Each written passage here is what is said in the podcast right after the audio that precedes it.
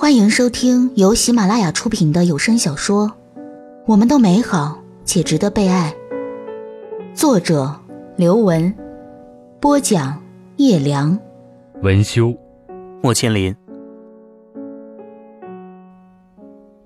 第十五集。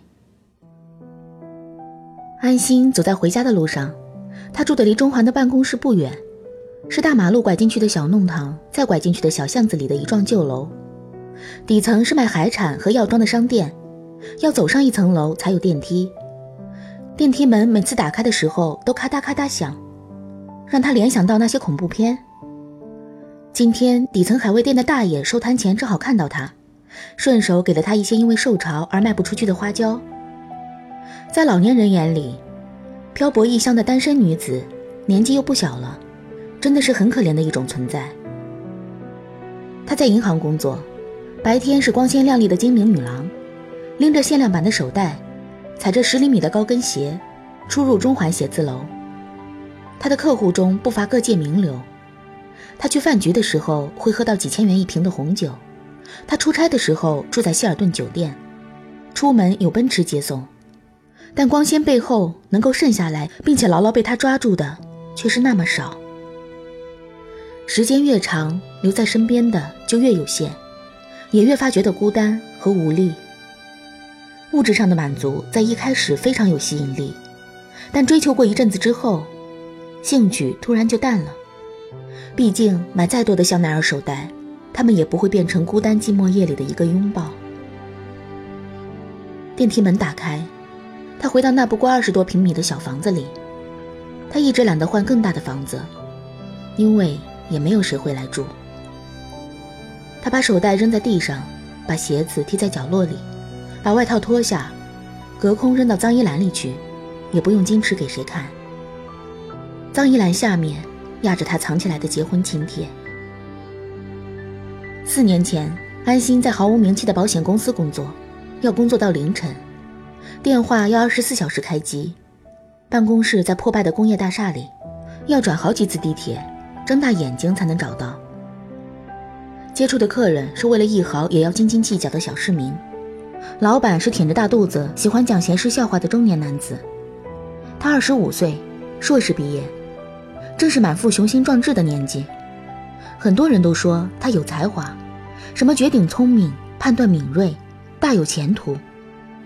他特别着急，特别不甘心，每一分每一秒都觉得才华和未来正在十指间流走。他是应该站在金字塔顶端俯瞰众生的那种人，怎么可以在这样的地方碌碌无为？张毅倒不这么觉得，他是一个没什么野心的人，喜欢画画，喜欢煮饭，喜欢周末去郊外散步，拿着相机拍拍花花草草。他早就在老家给他买好了婚房，等着他想要安定下来的那一天，等着和他一起回到他们出生的那个江南小镇。找份安稳的工作，生个孩子，安稳笃定，享受平凡事物中微小的幸福。他也没什么钱，在电信公司做普通职员。他原本有机会做一份工资高很多的工作，但因为要常常出差，被他拒绝了。他说他要待在香港照顾他。他周末带他去吃米线，把牛肉和虾仁都加到他的碗里。吃完米线，再带他去吃芒果刨冰。看他吃的狼吞虎咽，他就宠溺地揉乱他的头发。他看到在学校期间不如他的人里面有好些都进了大公司，挫败的一回家就摔东西。他跟在他后面收拾。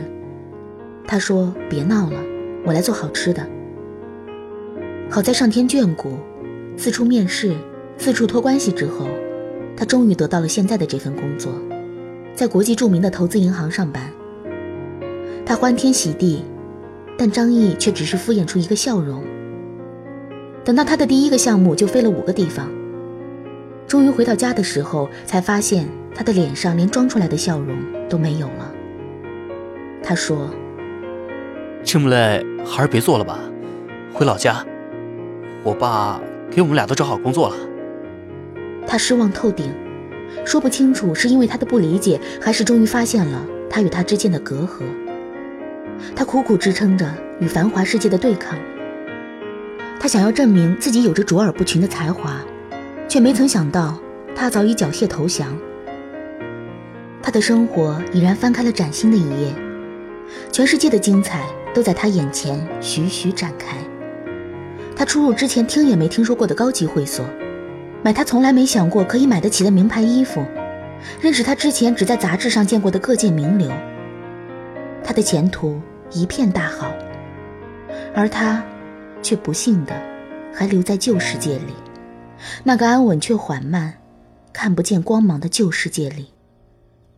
他终于鼓起勇气对他说：“我们分手吧。”张毅还没有听他说完，就哭了。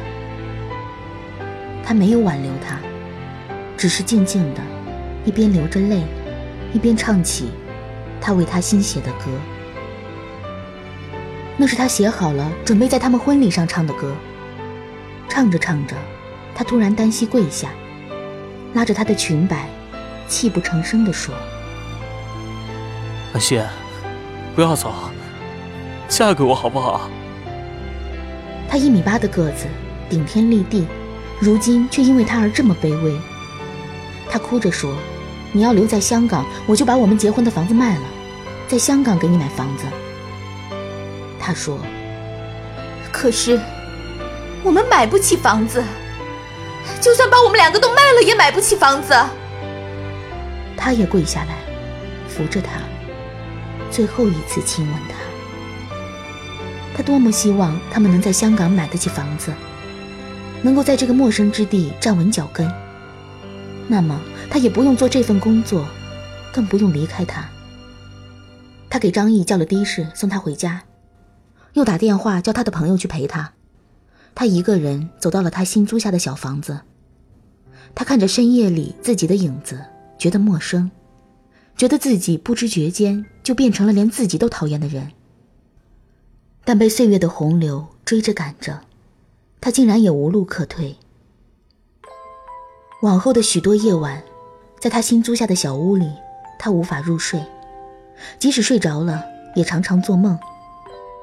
他所有的梦境都定格在张毅跪在他身后，痛苦地抱住他大腿的样子。他尝试着和酒吧遇到的调情者做爱，通过身体内部的撞击来寻找内心的安稳。他尝试用安眠药，直到他的私人医生拒绝再给他为止。安心就这么生活了四年，他的人生简单的就像寺庙里的清规戒律，每天加班、应酬、出差。昼夜颠倒，睡不着的时候，就一杯一杯的喝伏特加，直到累极陷入昏迷般的沉睡。进入他房子的人屈指可数，更不会有人留下来陪他过夜。他几乎没有了时间观念，直到上周，突然收到张毅的结婚请帖。日子就在今天。请帖一看就是他亲自设计的，那种笨拙。却颇费心思的设计。他打开来，能看到许多他和他未婚妻的照片。他看到他和未婚妻去土耳其，去做热气球，去学陶艺做情侣杯子，去海底潜水，然后在海豚边比着 V 字拍照。那些他想要和他做，却因为没钱没时间无法成行的事情，他竟然都和另外一个女人做成了，而且。看起来是那么的幸福。他想了想，原来分手已经四年，足够他重新去爱上一个人，重新去建立起美满的生活。他曾经说，生命里没有了他，就像行尸走肉一般，失去了全部意义。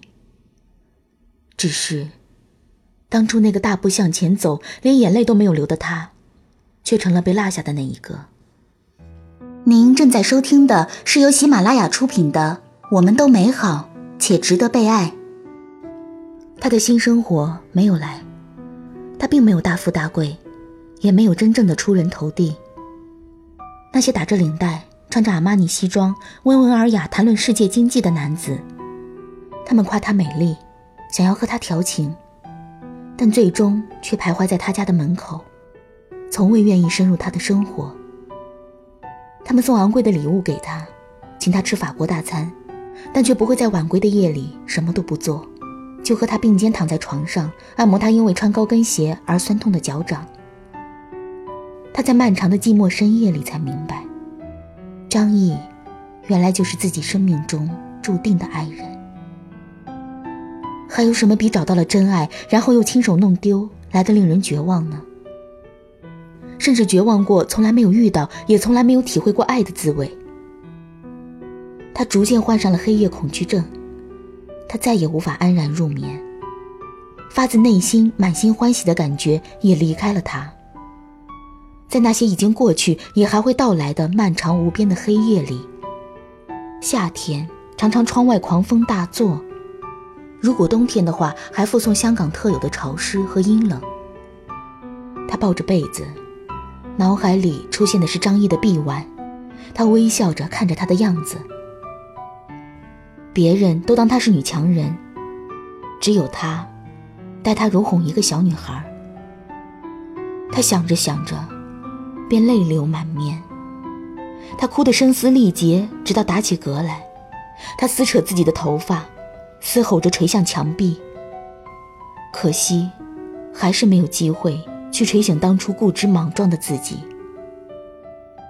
今天是张毅结婚的日子，他觉得靠自己一个人无论如何都挨不过去，立刻打开手机，在黑夜恐惧症患者那一组里寻觅起合适的对象。这个快速又冷漠的城市里，有无数人都害怕深夜。这个城市的灯红酒绿有多么光鲜，背后的痛苦和遗憾就有多么深刻。他们有的为了金钱而做过亏心事，有的因为忙于工作而没时间恋爱，有的背井离乡，只身一人来到这里打拼，有的因为长期透支生命而失去了正常的进食和入睡的功能。这个城市有许多的酒吧，喧嚣的音乐，狂乱的摇摆，被不断的注满的酒杯和年轻的酮体的香味是寂寞黑夜的麻醉品，但麻药只能起一时的作用。宿醉或者一夜情之后醒来，面对空荡荡的房间，孤单和寂寞只会百倍的重新席卷而来。于是便出现了供黑夜恐惧症患者使用的网站。这些内敛的、孤单的、满怀心事的、闷闷不乐的人们，在这个网站上寻找可以一起共度黑夜的对象。他们定期见面，有的人喜欢倾诉，有的人一起看一部电影，有的人在灯下摆出棋盘对弈，有的人只要相拥而眠。他们从彼此那里得到些许的安慰和陪伴。安心在网站的注册资料里写道。他要找一个可以抱着他睡觉的人，与张毅相似的胸膛，与张毅相似的臂弯，与张毅相似的味道。他见过好几个人，从来没有找到任何一个人像他，却误打误撞地认识了理查德。他的心中也住着一个人，他从来不说，但是他看得出来。他恰到好处地控制着自己的谈话节奏，神情举止。连细微之处都很到位，一看就是经过了常年的训练。但他自己是怎么想的？他到底有没有感情？他从来都不知道。他只是觉得他心里有一些东西长久的被锁上。那些寂寞的夜晚，他和他晃动着威士忌中的冰块，他们长久的沉默着，偶尔露出在外人面前不会显露的脆弱神色。他的心中也会为他的孤单生出些推己及人的感慨。在酒精的作用下，他会给他一个拥抱。他第一次见理查德的时候，他们相约看了电影《了不起的盖茨比》。在电影开场前，他偷偷瞄他，正好对到他湛蓝色的眼睛、硬朗的轮廓和一头淡金色的卷发。他像是那种夜店里随便走几步就有一大群女孩扑上来要跟他回家的性爱之神。但他坐在那里，浑身都散发出淡淡的悲伤，如同一个透明的罩子，将他与整个城市的喧嚣隔绝开来，也让他的内心不由得柔软起来。他把手里的爆米花递给他，他说：“终于可以一边看电影一边吃爆米花了。”一个人的话根本不敢买，因为吃不完。散场的时候望着剩下的一半，便会觉得很孤单。他们定期见面，差不多一个月一次，彼此有默契的保持着既不亲密又不疏远，既可以互相慰藉又不会彼此依赖的关系。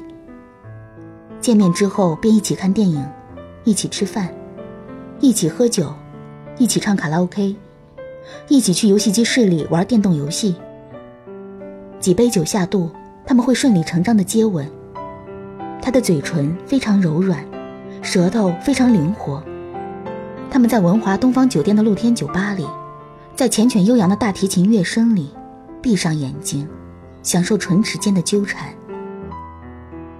他修长的双手捧着她的脸颊，他的身体微微后仰，浪漫、激烈、专注、投入，就像所有热恋中的情侣一样。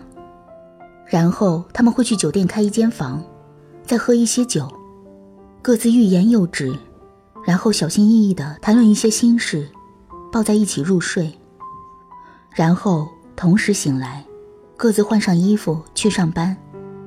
整个过程自然又流畅，但却丝毫不掺杂性欲和爱。他享受着他的陪伴，和他聊天轻松又快乐。因为他睡在他身旁而觉得安心，不再害怕黑夜，不再害怕暴风雨，但他却也不会因此而满心欢喜，仿佛满世界的花朵都同时开放。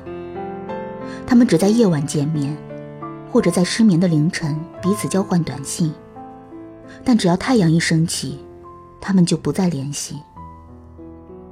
他们在日光下各自扮演着需要扮演的角色。安心找到了理查德的电话，虽然他不想把自己的脆弱过分暴露在他面前，但还是希望可以在这个特殊的日子得到他的陪伴。没想到，他自己竟然先打来了电话。电话里的理查德显然是喝醉了，因为他说话的语速比平时快很多，一向的淡定和克制也没有了。今晚有没有空？他问。啊，去不去我家？他又问。啊，一小时之后，中环地铁站 D 出口见。好的。你寂寞吗？他突然问，大概是酒精融化了他平日筑起的防线。他的声音听起来像头受伤的幼兽。我很寂寞。他挂了电话。这是他第一次约他去他家。或许，今晚对他来说也是一个特别难熬的日子吧。他到的时候，理查德已经在地铁口等他。他看起来还是很清醒，但蓝色的眼睛却浑浊了很多。他的脸蛋微红而发烫，俨然成了这个寒风冷雨之夜的温暖源。他并没有多说什么，他也没有。只是跟着他上了一辆出租车，又跟着他回到了他家。他很礼貌地为他开门，和守夜人打招呼。他替两个醉得几乎要跌倒在地板上的少女按下了楼层按钮，然后为他打开了家门。大概是很久没有来过客人，袜子和喝了一半的饮料凌乱地出现在不同的角落里。他有些尴尬，忙着收拾东西。他趁机望了望四周，第一眼就看到两个不大的相框，其中一张是他和一个面容温润的女子。女子戴着白色头纱，拿着捧花，她穿着深蓝色的西装，打着相同色系的领带。另一张里，他挽着那个女子的手，许多人簇拥在他们周围，正往他们身上撒着纸屑和彩带。他望着她的样子，仿佛在望着全世界。他发自内心的微笑着，整个人都熠熠发光。他见到的理查德是不带感情的理查德，他对整个世界都兴趣全无。他所扮演出来的兴致勃勃太过精确，所以显得虚假。他的感情，他发自内心的笑，他炽热奔放的情绪，全都和这个女子一起不见了。他默默地移开了视线。这个世界上有太多错过了，他们在日光下被遗忘。但是当夜晚来临，他们存在过的痕迹便越发清晰，像一声叹息。他不由得流下一滴眼泪。感谢您收听由喜马拉雅出品的有声小说《我们都美好且值得被爱》，作者刘文，播讲叶良，文修莫千灵。遥控器转来转去，转到谁的心情？他演戏，哭泣，真假都分不清。点唱机点来点去，又点到我的恋曲，歌词里唱着你我愿。